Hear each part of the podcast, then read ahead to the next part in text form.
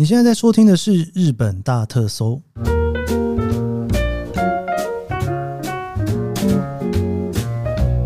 欢迎收听日本大特搜，我是 Keith 研究生。今天是二零二三年令和五年的六月二十九号，星期四。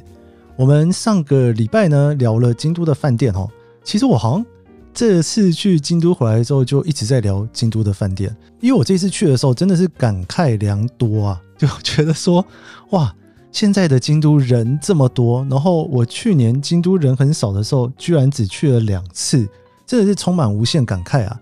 京都要再一次看到人这么少的景象，真的是应该不会再发生了吧？哦，不过说真的，我其实上个月去的时候呢，我并没有真的觉得京都人回到二零一九年之前的水准哦，可能是因为现在是旅游淡季的关系吧？哦，所以说那个整个。人流相对的，并没有真的大到说像以前，我真的是有一种会窒息的感觉，就是人真的太多太多了，然后到哪里人都会要挤的哦。尤其那种在那个清水寺走路的时候，以前真的是你真的不知道怎么前进哎，因为人真的是多到不行。二年版、三年版也一样。我这一次去的时候，其实会看到很多。白人哦，我觉得白人就是欧美人士的比例还是比亚洲人多一些。我还是得告诉大家，如果你想要去京都人比较少的状态，现在还是可以去哦，赶快去哈！我相信会越来越多人哦，一定会越来越多人的。那其实今天应该是我算最后一次聊京都饭店吗？应该不会，因为我还有一间京都饭店要聊哦。我想把去年我去京都体验过的几间饭店赶快整理出来，要不然都快忘记了，因为真的是有一点点久。距离现在已经算是快满一年了吧？诶，不对哦，已经满一年了哈，差不多就是整整一年前的事情哈。所以呢，继 Hyatt Place 之后呢，上个礼拜我们聊了京都的威斯汀。那今天呢，我想再跟他聊另外一间饭店哦，这个其实也是加入了。那这一间饭店呢，其实也是加入了万豪底下的 Autograph 的 Collection 哈，这个是王子饭店的系列哈，这个算的王子哈的王子 T H E 那个的哈。的王子系列一般来讲算是王子系列里面相对比较高等级的。那这一间呢是京都的宝芝池，京都宝芝池啊，其实在北边哦。这个在京都的说法呢，它算是在洛北地区。这间饭店可能如果平常观光客不见得会跑到那边去哈。我们今天来聊一下这一间饭店哦，京都的宝芝池王子饭店。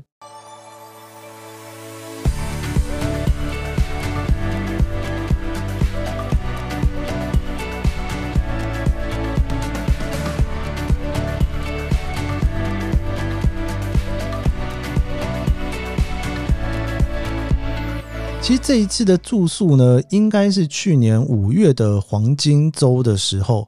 那因为是黄金周，其实相对人还是蛮多的，只是那个多呃，也不是真正的多哈，有点微妙。因为去年呢，基本上算是疫情的后半部哈，这个日本呢，其实最大坡的大概在前年就差不多了。所以我去年五月来的时候哈，日本人基本上在马路上哈，就是应该讲说已经都在外出了啦。你不会真的感受到说大家很害怕哈，不外出的那种感觉哈，只是那时候人也没有真的很多。我在东京坐地下铁的时候，还是可以感受到说，哎，好像没什么人哈，就是东京的街头还是蛮轻松的感觉。但是去年五月的黄金周呢，算是在疫情的淡季之中的旺季，相对人是多的。我在订这间饭店的时候，应该说我实际入住的时候。听说已经几乎是满房的状态哦，所以我才会说它算是在疫情间相对人比较多的时候，因为是黄金周。今天我想要聊的这间饭店呢，它其实哈也是非常有名的建筑家村野藤吾所建造的饭店。不过跟上个礼拜聊的威斯汀的风格，我觉得还是蛮不一样的。应该说上个礼拜聊的那一个威斯汀啊，它整个 remodel 完之后，你真的有一种内装像全新的一样。不过，保持的这一家王子饭店呢，呃，没有这种感觉哦。它也是有重新 remodel 过，但是你还是可以看得到岁月的痕迹。那那个岁月的痕迹呢，我其实在猜测，它可能是有一点点故意把它保留下来的。我不是那么的确定说它是呃故意整修的时候还保留那些有点斑驳感，或者是说那种旧旧的感觉，或者是以前建筑的那种痕迹感哈。还是纯粹只是预算不够，所以没做到那里。我我不是很确定。但这个作品呢，基本上是春野藤吾，他算是蛮后来的作品。那这间饭店呢，其实也盖得蛮晚的哈，是在一九八六年的时候才盖的，至今其实也才三四十年的时间而已啦哦。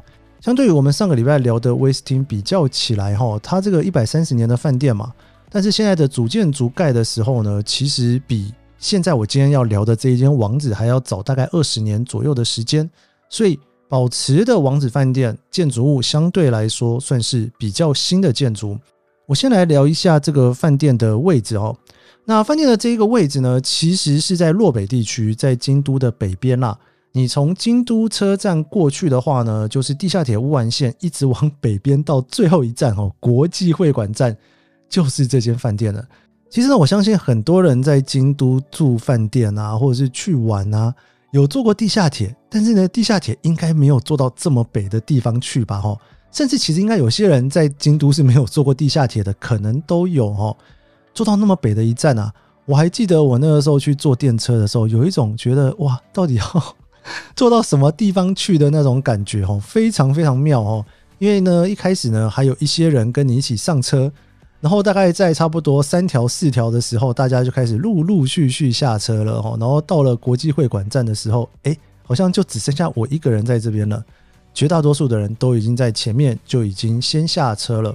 从京都车站到国际会馆站的这条乌丸线呢，全程大概差不多二十分钟了。二十分钟可以从东京车站到新宿车站了。我这样子叙述好像没有比喻到任何事情。我想看，在台北的话，捷运二十分钟可以到哪里？二十分钟的话呢，大概就是如果从台北车站坐板南线的话，可以坐到最后一站的南港展览馆站，这样子的距离哈，你稍微想一下哈，大概是这样子的距离，在我自己觉得是还蛮遥远的啦。但是说真的，你也知道，京都其实相对来说算是蛮大的哦，这个远好像也没有什么，只是这个地方基本上已经没有什么太多的景点在这附近了。你如果要去景点的话，无论如何都还要再往南边走。有一点点算是到了郊外的感觉，但我从车站出来的时候，我觉得好清新啊，就是很舒服的感觉。其实走到饭店并没有很久哦，大概如果是最近的出口，就是真的很近的那一个出口，大概可能三四分钟就走到了。那不过那个出口其实算是连地铁站的月台算是比较远的出口了。那一般来讲，我自己感觉上来说，大概可能走个六七分钟吧，哦，也不算太远。只是呢，基本上国际会馆站啊。往饭店的方向已经没有任何东西了。你如果要吃饭什么的，你必须要再离开到别的地方去哈。那这我顺道一提一下，它其实有给一个服务啦。它在京都车站呢有一个地方哦，你可以让它托运行李。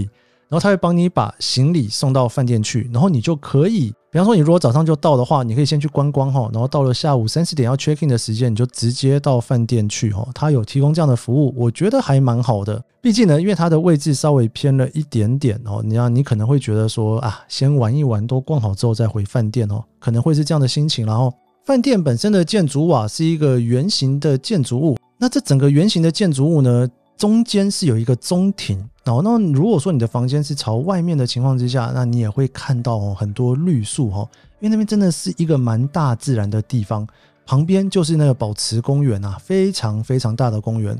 我其实这一次去住的时候，我也有去逛一下那个公园哦，非常的舒服哈。那当然，这个饭店本身就是个艺术品，只是这个艺术品里面还保留了一些比较旧的地方哈。我看了一下它官网的说明啊。其实啊，它像是房间里面的那个桌椅的细角哈，都是当时呢春野藤吾他在建设的时候，那个时候的室内装潢，他们都有去考虑过，以当时的工艺品的心态在摆放房间。说真的，我自己在里面的感觉也是哈，如果这个是一个三四十年前的饭店的话哈，我会觉得说哇，在当时应该是一个非常豪华的饭店哦。那它在地下呢有一个后那个椭圆形的一个宴会场啊，其实你。进去的时候就会觉得，哦，这个地方也是蛮特别的哈。我跟大家说，为什么会去那边呢？因为我不知道是因为黄金周人太多还是怎么样，他没有让我们使用那个 lounge 哈。因为，因为它虽然是王子的饭店，但是呢，因为我是用万豪的系统去订它的，我万豪去年是拿钛金会员嘛，所以他会给我使用 lounge 的权利，就是呢，在下午的时候有下午茶，晚上的时候有鸡尾酒时间，然后早上的时候有早餐。结果他没有开他原本的 lounge，就是他的行政酒廊，他开的是地下室的这一个非常豪华的宴会厅。你知道那个豪华的宴会厅哦，走进去的那种感觉，有一种封闭感呢，因为他没有对外窗，然后整片绿色的。我直接先跟大家分享一下我用那个行政酒廊的心情好了。我下午的时候走过去，因为他就跟我讲说，我们整个浪曲使用就是改在地下室的这一个宴会厅哈。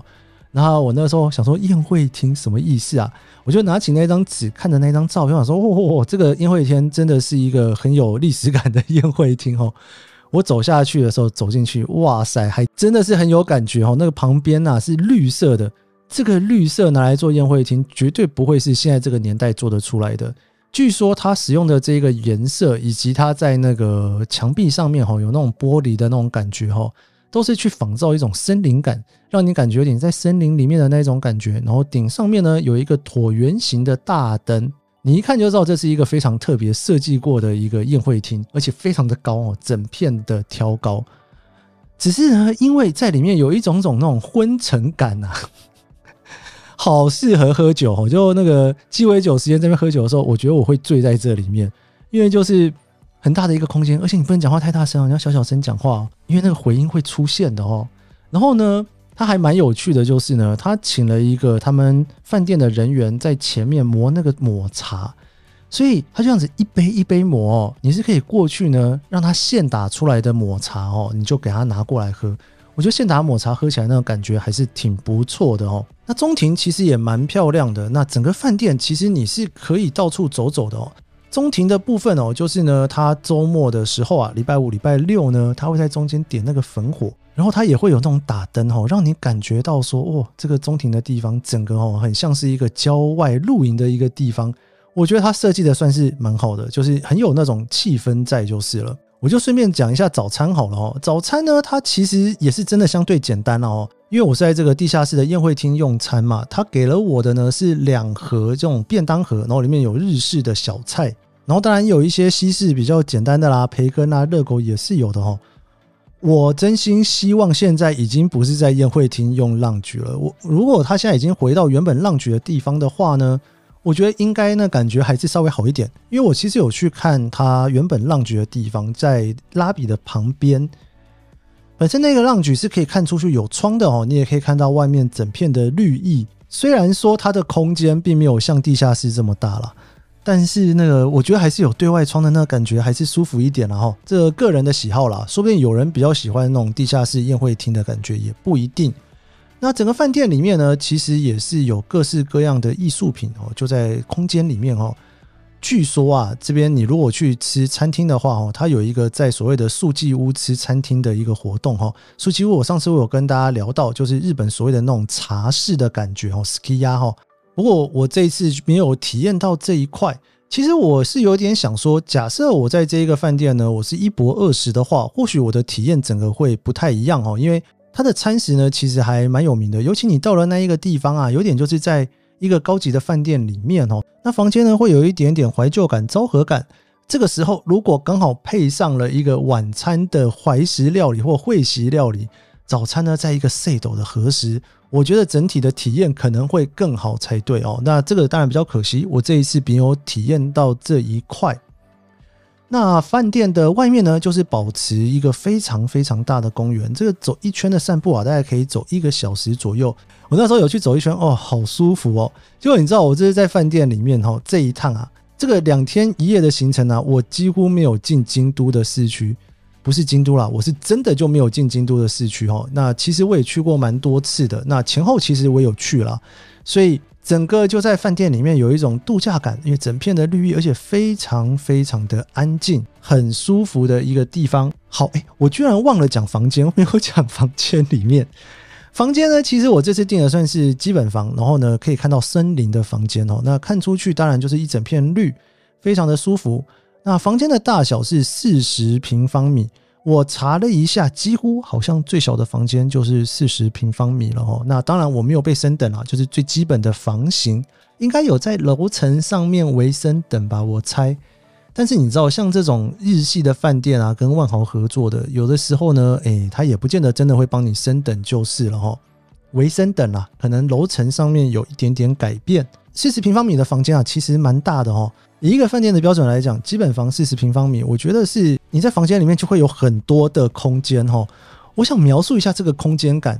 你知道我进去这个饭店的第一个感觉哈，我就马上回想到我有一次去住大岛哈，就夏威夷大岛的希尔顿饭店，就整个建筑物很旧哈，然后等你走进去，房间有够大，除了摆床呢跟摆那些家具之外啊，你大概可以在里面做瑜伽都没有问题的大小。但是呢，它并没有像现在的饭店哈，就是因为房间比较小嘛，你整个设计过之后，你才会看起来比较大。没有，因为它就是很大，所以它不需要特别去帮你把整个设计做太多的改变哦，然后你就会感受到整个房间宽敞的那种感觉，而且整片落地窗看出去也很舒服。还是提醒大家一下哦，昭和味很重这件事情，不见得是不好的哦，你反而。反而有些人很喜欢在日本的饭店，就是要去感受这种气氛，反而不见得想要去住那种改装成泰新的感觉。然后我会联想到大岛那间房间的原因，是因为呢，因为大岛的那一个饭店呢，也是一个圆形的建筑，所以呢，你这个房间里面并不是真的很方正的长方形，因为你就会有一点点宽出去的感觉。对，这个保持这间饭店也是有一点点这样子的气氛在，就是入口的地方进去的地方是比较小的，但是哦，到了窗户旁边就哇，好开阔啊，然后外面一整片绿意，非常的舒服。其实我这一次住这间饭店，我整体来说我还算是蛮喜欢的哦。那最主要的原因是因为呢，京都的那种悠闲感啊，我还真的是第一次在这边体会，不是那种老式旅馆的悠闲感哦，是真的有一种种怀旧感。然后呢，旁边很舒服，很清幽。那说真的，你如果要到市区去的话，我认为比较好的方法还是坐个计程车吧，二十分钟可以到。又或者是你地铁，其实一班车到三条四条，可能也就是个十五十六分钟左右，也没有真的到很远啦。想要在京都过一个比较清幽的环境的话呢，可以去试试看。但是如果呢你喜欢哈到处去走走景点啊，希望方便的地点的话呢，这边的确相对的比较没有这么方便哦，就看看你的旅游需求啦。好啦，我们这一集的日本大特搜到这边。如果喜欢这集节目的话，别忘了帮我按下五星好评，也追踪研究生的脸书 IG。我们明天见喽，拜拜。